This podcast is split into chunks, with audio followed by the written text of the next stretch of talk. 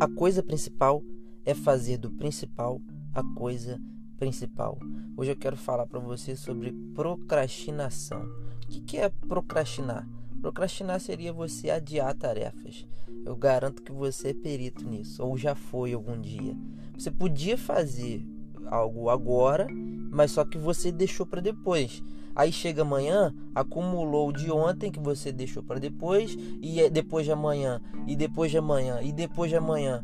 Quando você se dá conta, tem um monte de coisa que você deixou para depois. Isso é procrastinar. Em Eclesiastes 9:10, Salomão fala assim: Tudo quanto te vier a mão para fazer, faze-o conforme as suas forças. Eu me lembro de uma ilustração de um jovem que ele queria ter uma vida usada por Deus. E ele dizia: Quando eu for jovem, eu vou dar minha vida inteira para Deus. Aí ele se tornou jovem. Aí ele começou a pensar: Quando eu for adulto, eu vou dar minha vida para Deus. Depois que ele se tornou adulto, ele falou: Não, depois que eu me formar na faculdade. E depois de formar na faculdade, não, depois que eu tiver um emprego. Depois que ter um emprego. Não, depois que eu me casar. Depois que casou, ele falou: Não, depois que eu me aposentar, eu vou ter a vida livre, vou dar tudo para Deus. Ele adquiriu uma doença e morreu. Depois. Depois ele não é garantido que ele vai chegar.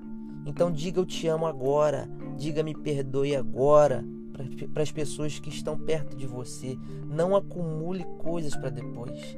E eu finalizo com Tiago 4,17, que Paulo diz assim: Aquele, pois, que sabe fazer o bem e não faz, comete pecado. Então, não seja procrastinador.